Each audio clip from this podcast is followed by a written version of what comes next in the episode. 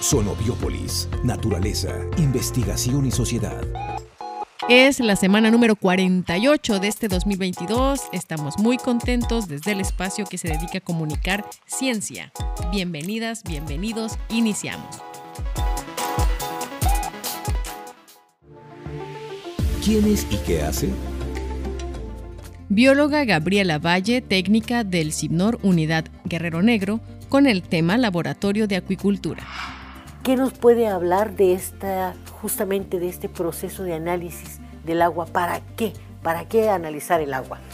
Bueno, este, en esta parte, en este tiempo, estoy analizando los nutrientes del agua marina de la laguna Ojo de Liebre como parte de un servicio técnico que se le está dando a un proyecto de, servicio social, digamos, este, a productores eh, de ostión, que ellos están formando un parque acuícola en la laguna Ojo de Liebre, y ellos por ser usuarios de un sistema este, de la biosfera, un sistema natural protegido, necesitan estar monitoreando y tener la información eh, o acceso a la información de todos los parámetros, digamos, los indicadores que nos hablan de la salud, de la estabilidad o los riesgos que puede tener este, el cuerpo de agua y, afectar directamente pues, su producción de ostiones.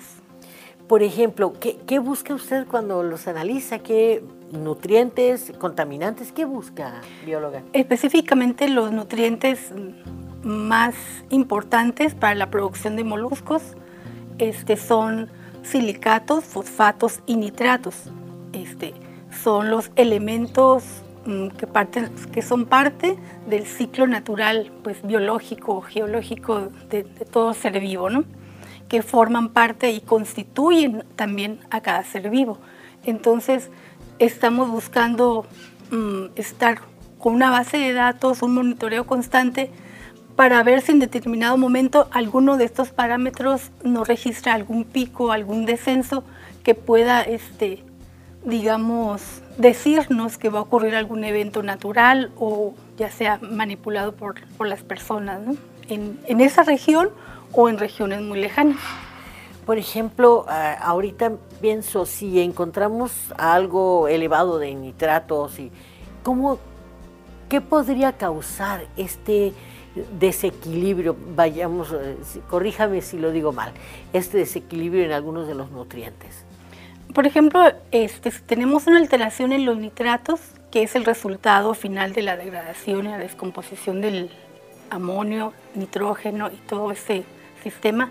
Este, nos está hablando que hay una perturbación de origen humano, ¿sí? que hay demasiado aporte de materia orgánica que está en descomposición. Quiere decir que otros elementos como el amonio está este, presente en nuestra agua.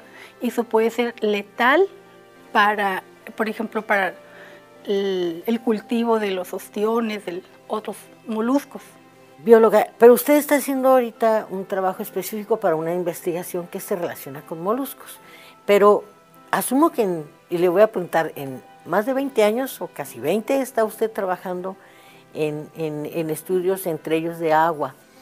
Eh, ¿Por qué considera que tendría la unidad SIMNOR que a lo mejor eh, continuar con este esfuerzo? Que, a final de cuentas, ¿cómo impacta? Bueno, nuestros servicios técnicos dentro de la unidad este, se están ofertando en base a la experiencia que hay este, en la misma unidad con los investigadores y técnicos en las cuestiones de análisis químicos de planta, agua y suelo. Entonces, aprovechando la experiencia de los investigadores, de los doctores, pues llevamos la misma vocación y lo ponemos ofertando al sector productivo, ¿sí? Y bueno, este, le mencionaba que estamos dentro de una reserva de la biosfera, estamos en la parte media de la península, donde estamos a más de 700 kilómetros de una ciudad. Entonces estamos colocando el laboratorio de acuacultura con estos análisis para facilitar precisamente y bajar costos a los productores de, la laguna Ojo de Liebre, laguna San Ignacio, incluso acá por el Golfo, ¿no? También.